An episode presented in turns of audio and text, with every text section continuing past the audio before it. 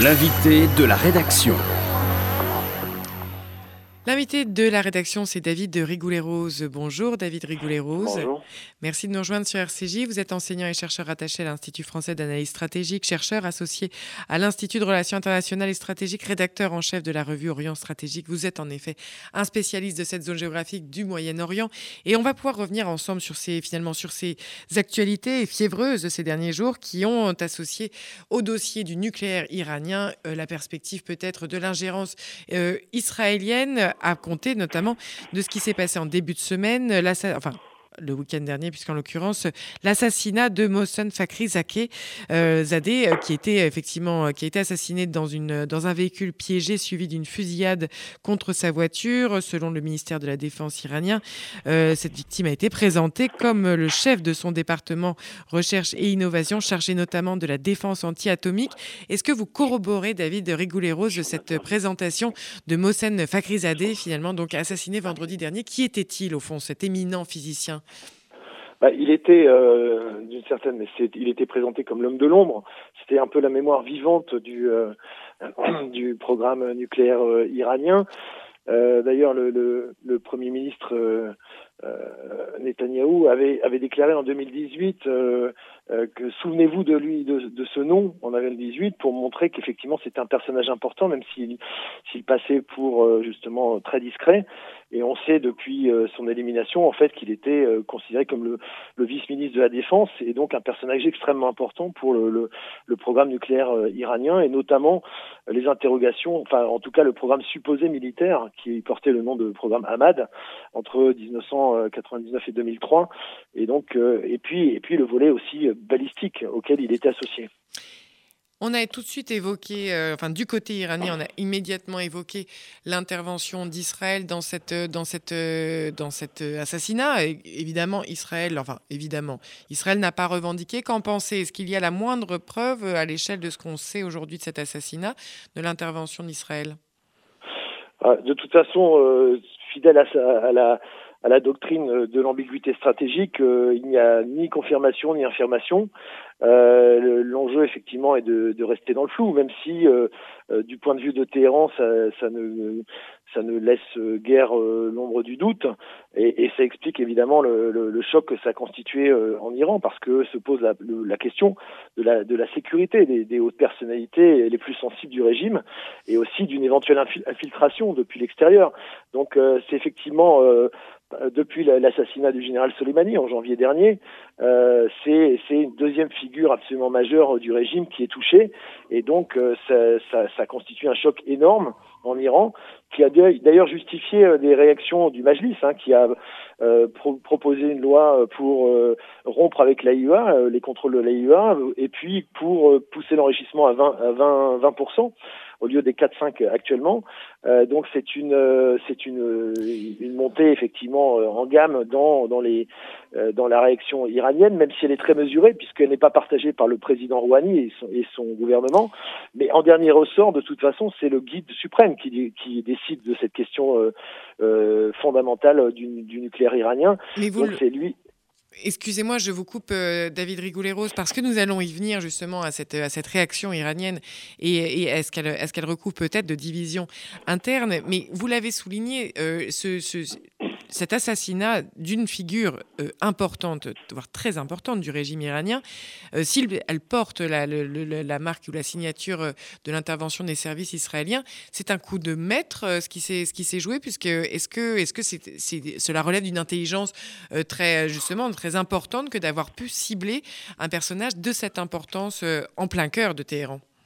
Bah, en tout cas, c'est effectivement comme ça que c'est ressenti par les Iraniens, parce que c'est une opération qui a été qualifiée d'extrêmement complexe, euh, qui a mobilisé des moyens humains et technologiques, semble-t-il, euh, hors, hors, du commun, inédits, euh, avec Innovant, le recours à, innovant avec le recours à une position satellitaire, euh, euh avec, euh, semble-t-il, une logistique euh, importante qui bénéficiait de, de relais inter intérieurs en Iran. Et donc, effectivement, de ce point de vue-là, c'est une opération tout à fait exceptionnelle dans, dans, dans, sa facture, qui, qui, aura, qui aura des conséquences à, à, long terme. pas tant d'ailleurs sur le fait de, du programme nucléaire en tant que tel, puisque de toute façon, même s'il était dépositaire de, le, de la, de qu'il était une, mémoire vivante de ce programme. D'autres chercheurs travaillent sur sur le nucléaire en Iran. simplement, c'est un indicateur que personne n'est à l'abri d'une certaine manière, surtout pour ceux qui travaillent sur cette question ultra sensible. Et donc, c'est un message, en tout cas, qui est destiné au, régime et notamment au passe d'Aran, puisque le scientifique appartenait justement au corps des passes d'Aran.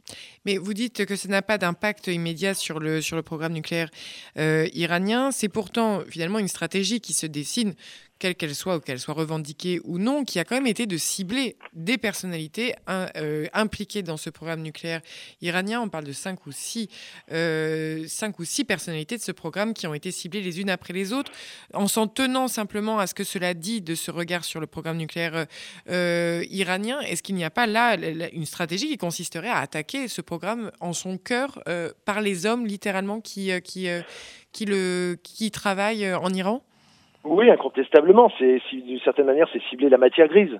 Euh, le problème, c'est que les Mais acquis, faire peur littéralement à ceux et celles qui seraient tentés de travailler. Oui, c'est éventuellement, éventuellement dissuader aussi ceux qui pourraient être amenés à, à, à travailler euh, sur ces, sur ce, dans ce secteur. Mais, mais sur le fond, le problème demeure, c'est-à-dire que les acquis en matière de, euh, de, de, technologie nucléaire, de toute façon, euh, ne sont pas réversibles. Donc la disparition des, des individus qui, qui, ont pu le porter ne résout pas le problème de cette matière grise qui demeure. on n'est plus seulement un problème de limitation quantitative technologique. Et, et l'état d'avancement du programme, de toute façon, se poursuivra par-delà l'élimination euh, du scientifique Fakhrizadeh. C'est d'ailleurs ce que n'ont pas manqué de souligner les, autorités iraniennes. Euh, donc l'enjeu aujourd'hui, c'est effectivement par rapport euh, à la question de la maîtrise du cycle nucléaire, et on retrouve le problème du calendrier, de, justement de l'accord nucléaire du CPOA du, de, juillet 2015, qui prévoyait un certain nombre d'étapes, et c'est précisément ce qui est en cause aujourd'hui. Mais littéralement, vous le, citez, les autorités iraniennes ont eu des réactions très vives, mais en même temps euh, euh, très diverses. Euh, il y a eu d'un côté le Parlement qui a tout de suite menacé et qui a plaidé pour une réaction euh, forte susceptible d'assurer la dissuasion et la vengeance vis-à-vis d'Israël. Mais d'un autre côté, c'est finalement le président Hassan Rouhani qui a affirmé à la fois que l'État hébreu était cherchait avant tout à semer le chaos. Il a promis lui aussi une riposte, mais en temps et en heure, il a aussi prévenu que l'Iran ne tomberait pas dans le piège tendu selon lui par Israël. Est-ce qu'il y a en ce moment en Iran deux lignes, deux lignes dans sa manière effectivement de réagir potentiellement à ce qu'aurait été euh, cette, euh, cet assassinat dirigé par, oh. par, euh, par, par Israël?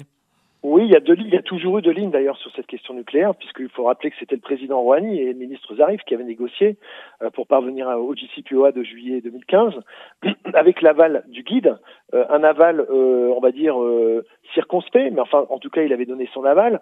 Mais les dernières déclarations du, du guide suprême ne sont pas franchement encourageantes, puisqu'il considère que de toute façon, il n'y avait rien à attendre euh, de, de, ce, de, ce, de, cet accord nucléaire et que la suite des événements aurait, selon lui, euh, prouvé que ça ne servait à rien, euh, que donc par conséquent on ne pouvait pas faire confiance aux étrangers, en l'occurrence aux, occidentaux en général et aux, Américains en particulier.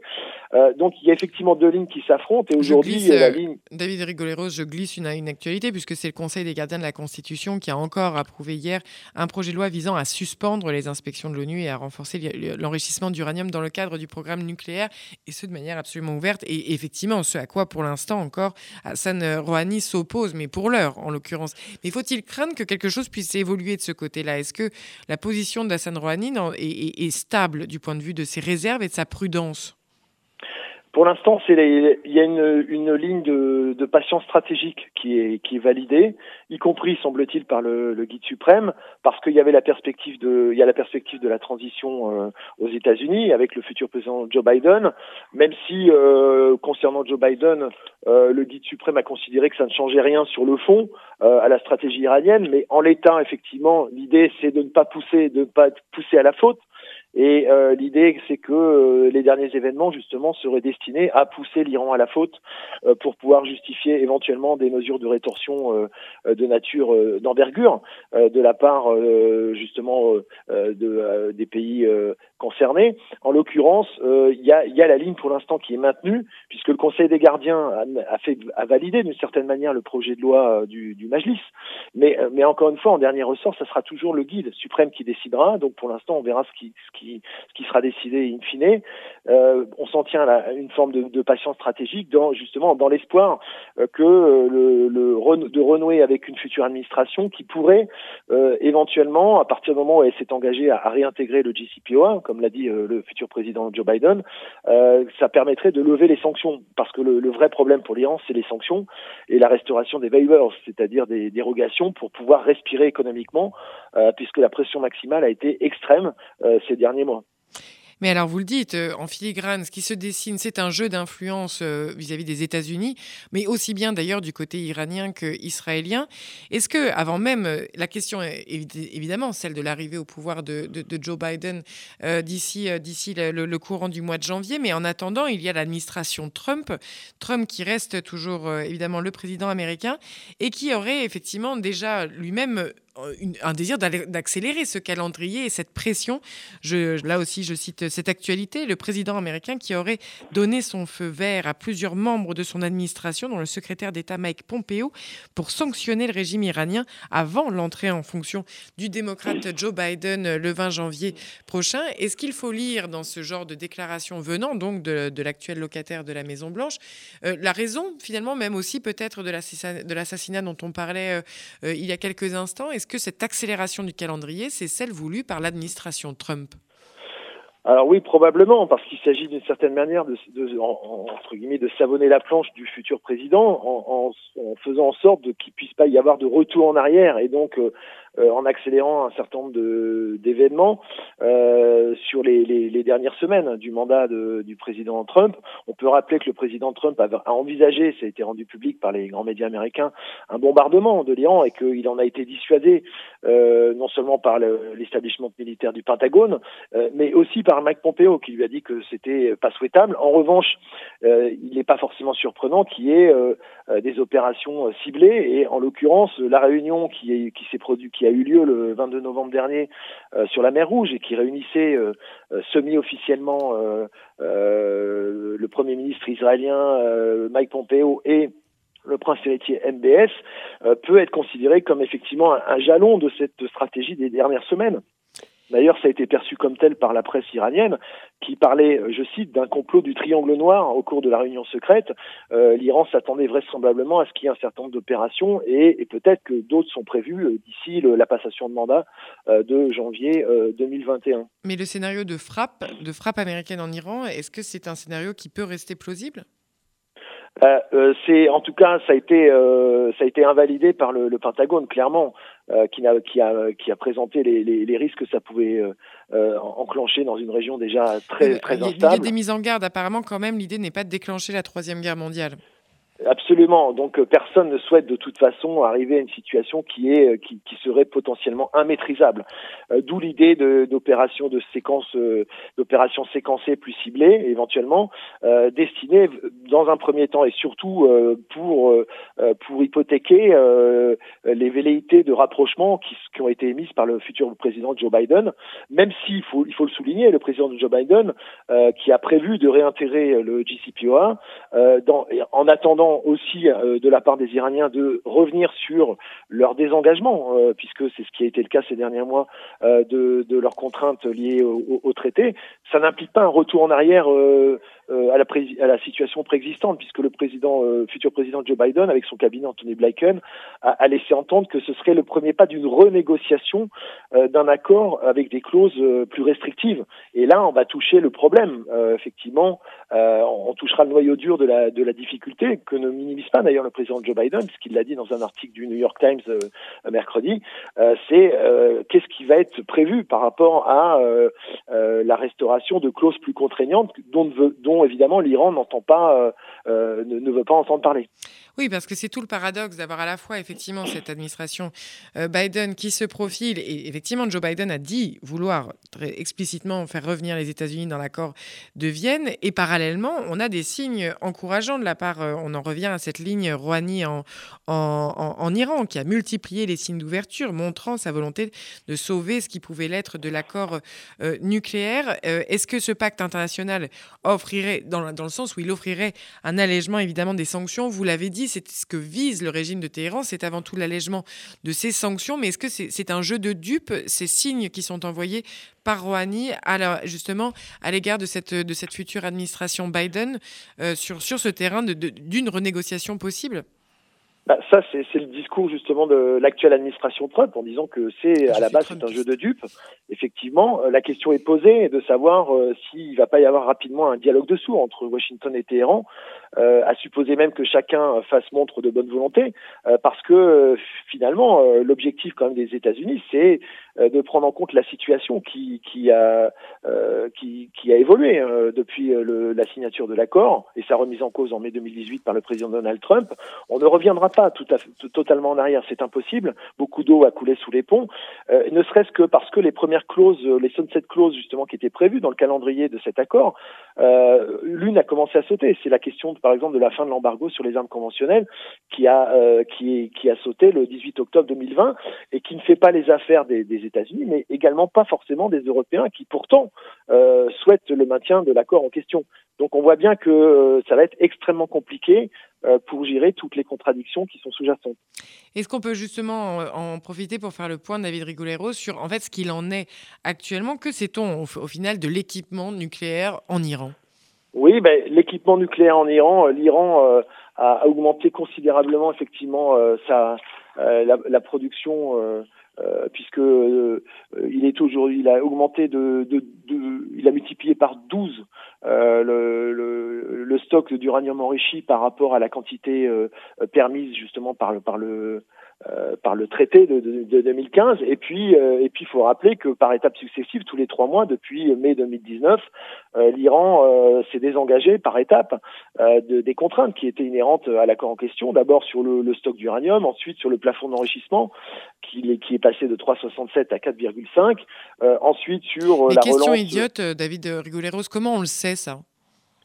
Ah bah parce que c'est établi par euh, d'abord l'Iran ne s'en est pas caché, ça faisait partie d'ailleurs du jeu iranien euh, pour euh, pour demander que les Européens notamment puissent euh, puissent actualiser ce qui était prévu par l'accord, hein, la relance des, des relations commerciales avec Téhéran en, en l'occurrence, euh, malgré qui n'ont pas pu être effectives malgré l'instauration de d'Instex, un mécanisme un peu complexe justement de de troc pour contourner les sanctions extraterritoriales américaines.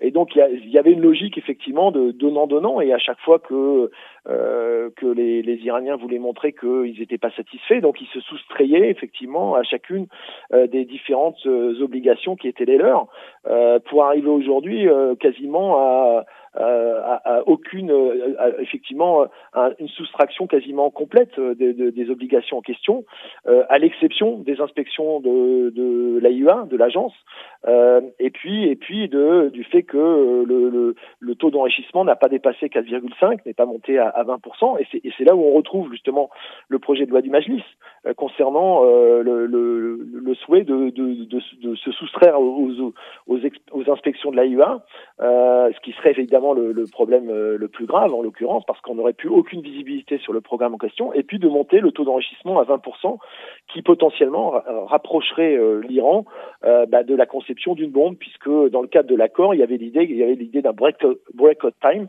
c'est-à-dire de prévoir un an de, de, délai avec un stock réduit pour euh, avoir une visibilité sur euh, les, velléités potentielles de l'Iran de, de passer du civil au militaire. Et donc là, on, est sur la ligne de crête finalement avec le passage à la nouvelle administration. Oui, mais ce que vous dites, c'est qu'au fond, cette ligne de crête, c'est aussi une ligne assez indépassable, c'est-à-dire sans, euh, en, en, en, imaginant qu'aucun des régimes n'ait justement envie de déclencher euh, une, guerre, euh, une guerre mondiale dans les prochains, dans les prochains mois ou années, euh, aussi bien du côté de l'administration Biden que du côté iranien ou du côté européen. C'est-à-dire que cette ligne-là, euh, c'est littéralement, en fait, finalement, un jeu, de, enfin, si ce n'est de dupe, en tout cas, juste de, de, de, containment des forces. C'est-à-dire que. Euh, comment, dans l'état actuel de ce que vous décrivez, imaginez qu'il y ait une marge de manœuvre au final dans des négociations, que ce soit renégocier les accords de Vienne ou en imaginer d'autres? La marge va être extrêmement difficile. Euh, et d'ailleurs, euh, Anthony Blinken, qui est le futur secret d'État, en, est conscient, puisque c'est lui qui notamment a évoqué l'idée d'un accord euh, futur plus restrictif, notamment en prenant en compte les, la question de la stratégie iranienne régionale et du balistique. Mmh. ça va être extrêmement difficile. D'ailleurs, Joe Biden a parlé d'un point de départ. Euh, pour justement renégocier quelque chose. Et c'est là où ça va être extrêmement compliqué, où le jeu éventuellement des sanctions, de la levée potentielle de certaines sanctions euh, pourra être euh, instrumentalisé euh, avec l'idée de d'assouplir la position iranienne, qui n'entend pas renégocier un accord avec des clauses plus contraignantes. C'est tout le problème. Donc, Mais quel est l'intérêt de l'administration Biden à tenter quelque chose avec les Iraniens? Parce que l'administration Biden a, considéré, à tort ou à raison, que euh, la politique de pression maximale et surtout le retrait unilatéral par les États-Unis euh, n'avait fait que donner une marge de manœuvre supplémentaire euh, en permettant à l'Iran, en lui permettant de se soustraire à ses obligations, ce qui est avéré aujourd'hui, puisqu'effectivement elle a multiplié par 12 euh, le, le, stock d'uranium et qu'elle ne se sent plus liée par les contraintes de, euh, les contraintes de l'accord de juillet 2015. Donc euh, effectivement, euh, là on, on, voit la, la, question aussi l'horizon le, des, des, ce qu'on appelle les sunset clauses, les, les, clauses crépusculaires qui peuvent tomber les unes après les autres, puisqu'en 2023 c'est la fin de, de l'embargo sur le, les composants du programme balistique et on sait que le programme balistique est un enjeu extrêmement sensible pour la région. 2025, c'est la limitation euh, du nombre de centrifugeuses. Et puis 2030, la, fin de limitation des stocks sur l'uranium enrichi. Donc euh, euh, ces, échéanciers sont aujourd'hui extrêmement, extrêmement pressants. et chacun va jouer effectivement du calendrier qui était celui de l'accord de 2015 avec, avec une marge de manœuvre de part et d'autre relativement réduite. Est-ce qu'il n'y a pas aussi encore un nouvel acteur au sein de, de cette, sur cette carte géopolitique, David Est-ce que la Chine a quelque chose à voir avec ce qui est en train de se jouer avec ce nucléaire iranien? Alors oui, en, arrière-plan, la Chine a quelque chose à voir, effectivement, parce que euh, d'ailleurs, d'une certaine manière, l'affaire de l'Iran qui, est, qui est un dossier majeur pour la future administration, euh, n'est pas dissociable du défi stratégique posé par la Chine. Euh, notamment, les Américains sont parfaitement conscients que l'annonce en l'été dernier, juillet 2020, d'un partenariat stratégique entre Téhéran et, et, et Pékin est, à même de, de poser, d'amplifier de, ce, ce, défi chinois, qui, notamment le, la stratégie chinoise de Belt and Road, c'est-à-dire la, la, la nouvelle route de la soie, euh, et qui, débouche sur cette région euh, de l'Asie du Sud-Ouest.